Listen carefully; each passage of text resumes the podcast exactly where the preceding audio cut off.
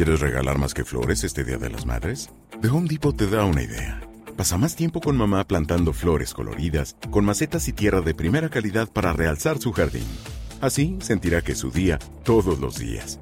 Llévate tierra para macetas Bigoro por solo $8.97 y crece plantas fuertes y saludables dentro y fuera de casa. Recoge en tienda y sigue cultivando más momentos con mamá en The Home Depot. Haces más, logras más. Más detalles en homedepot.com diagonal delivery.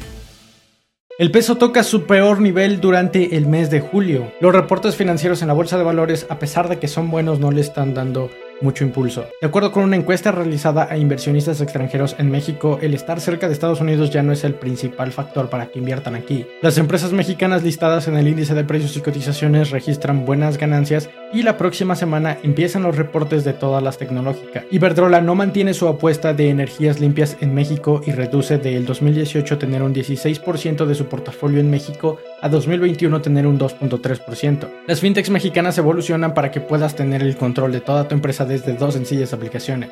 Todo esto y más aquí en las noticias financieras. Hola a todos, bienvenidos a las noticias financieras el día de hoy. Como todos los días de lunes a viernes vamos a estar hablando acerca de las noticias que sucedieron alrededor del mundo financiero. Así es que si no quieres perderte nada de eso, vamos con el video y empezamos con la reunión que ha mantenido Tatiana Cloutier con su homóloga en Estados Unidos respecto al sector automotriz.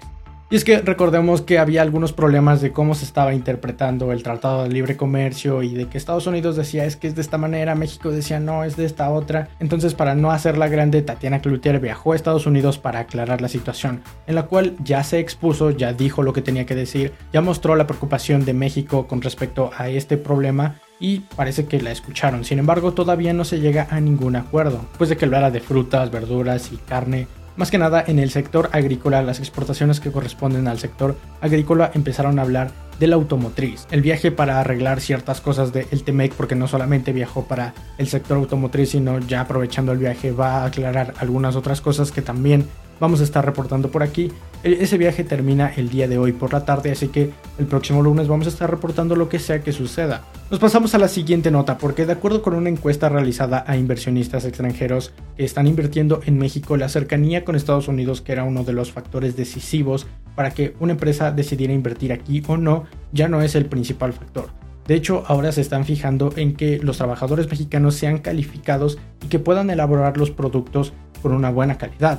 Y es que tener productos hechos en México, exportarlos a Estados Unidos o que simplemente los estadounidenses vengan, pongan empresas y que luego las exporten a su propio país, pero hechas en México, está bien. Puede crecer y la economía mexicana puede crecer muchísimo. Sin embargo, si se atrayeran a otros países que quieren entrar o que tienen exportaciones en el mercado de Estados Unidos y quieren mover sus fábricas para México, realmente ahí es donde la economía mexicana se vería muy muy beneficiada. De acuerdo con esta encuesta de los inversionistas extranjeros, solamente hay tres países que podrían reemplazar a China.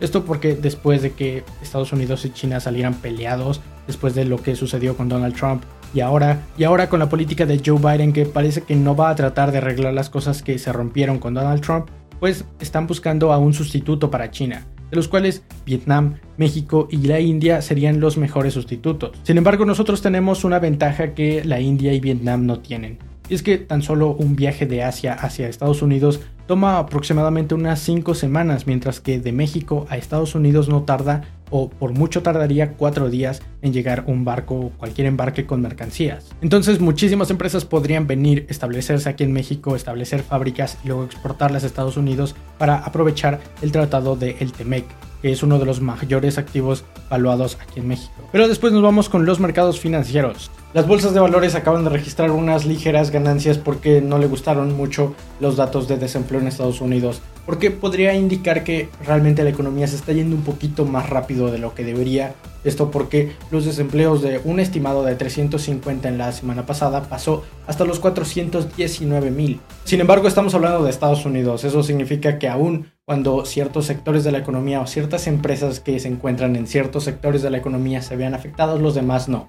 Por ejemplo, las tecnológicas que han estado subiendo muchísimo en estos últimos días, porque aun cuando haya un confinamiento, ellas van a seguir sin problemas recibiendo sus ingresos normales. Por eso es que el Dow Jones ha registrado unas ganancias del 0.07%, el S&P 500 del 0.2% y el Nasdaq con las mayores ganancias gracias a que sus empresas listadas en su índice son las que más han ganado un 0.36%. Después del dato de desempleo, los bonos volvieron a crecer un poco más y en este momento se encuentran en el 1.27%, aunque es posible que bajen aún más debido a la alta demanda. Ya lo sabemos, cada que el bono a 10 años de Estados Unidos baja, también lo hacen los bancos, porque se ven directamente afectados o beneficiados por lo que sea que diga el bono. Por eso es que JP Morgan, Wells Fargo y Bank of America registraron pérdidas de más de un 1%. Los petróleos se encuentran estables, el West Texas Intermediate ha bajado un poco por debajo de los 72 dólares y el Brent también por debajo de los 74, pero todavía se encuentra por encima de los 73 dólares. Y como ya bien lo mencionaba, las tecnológicas han sido las que más se han visto beneficiadas en estos últimos días, como por ejemplo Apple y Microsoft, a las cuales los analistas le están echando flores diciendo que van a tener rendimientos superiores al 30%, al menos en el caso de Microsoft, o diciendo que van a tener una demanda impresionante en el caso de Apple. Y la próxima semana, la semana que viene, a partir del lunes, van a empezar a reportar resultados las tecnológicas, así que no se pierdan por supuesto la próxima semana si es que están interesados en invertir en una de estas empresas o ya están invertidos en una de ellas.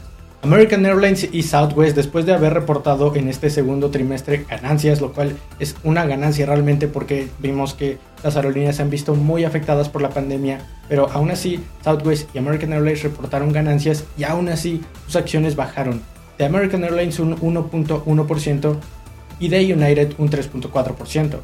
pero después de un reporte de Bloomberg indicando que podría haber unas severas penalizaciones en las tecnológicas chinas, Didi cayó más de un 9%. Y es que, pobrecita, desde que salió a cotizar a finales de junio en el, año, en el mes pasado, su acción ha caído casi un 25% desde el valor que salió a cotizar en su original IPO. Las criptomonedas después de su última bajada cuando también la bolsa bajó el pasado lunes se han recuperado después de que el dios de las criptomonedas Elon Musk saliera a decir que SpaceX tiene activos en Bitcoin y que tal vez próximamente empiece a aceptar Bitcoin como forma de pago en Tesla nuevamente.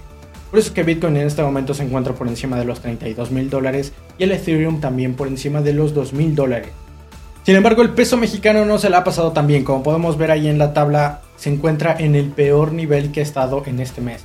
Lo que vemos que se encuentra un poco más alto de ese lado es el mes de junio, entonces eso no cuenta, pero en este mes nos encontramos casi a los niveles de cuando salió Jerome Powell y la Fed a dar su última minuta. Como que hicieron sentir mal al peso mexicano y este se debilitó bastante. Después de eso tuvimos una gran apreciación del peso con respecto al dólar y ahora otra vez está bajando. Y el índice de precios y cotizaciones después de subir y bajar y luego volver a subir y luego volver a bajar registró unas ganancias al final del día. Agregó más de 200 puntos y en este momento se encuentra por encima de los 50.240 puntos con unas ganancias del día de hoy del 0.4%. Mientras que el bono a 10 años mexicano sigue perdiendo su demanda y únicamente esta vez no aumentó tanto la tasa de rendimiento, simplemente pasó del 6,94 al 6,96. Pero así como en Estados Unidos, también en México las empresas listadas en el índice de precios y cotizaciones han empezado a dar resultados relativamente buenos. Groma ha reportado un incremento del 8% en sus flujos operativos a niveles prepandémicos, es decir, desde antes de la pandemia ha incrementado a este momento un 8%, lo cual es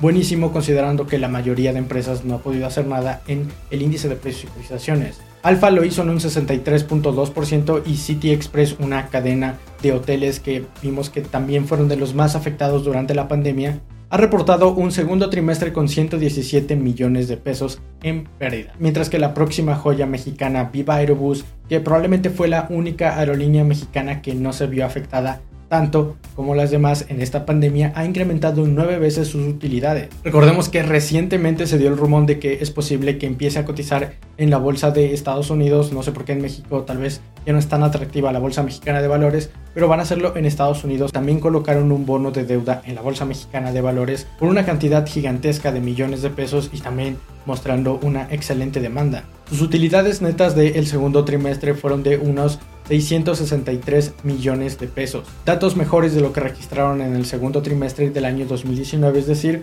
antes de la pandemia. También dijeron que están incrementando su flota para continuar con su expansión, algo contrario a la mayoría de aerolíneas que ya no sabe dónde meter tantos aviones porque no tienen nada de demanda. Pero nos vamos a las empresas tanto nacionales como internacionales. Pasamos con la noticia de Iberdrola, que es una gigante energética española, la cual al parecer se estaba centrando un poco más en las energías limpias en México. Ya no tiene una muy buena perspectiva de México y está reduciendo su apuesta y todo su portafolio que en 2018 representaba aproximadamente el 16% en México, ahora solamente lo hace en el 2021 un 2.3%. Esta empresa me parece que es de las mayores empresas que tiene o que obtiene su energía de energías limpias. Es la más grande y se especializan en eso.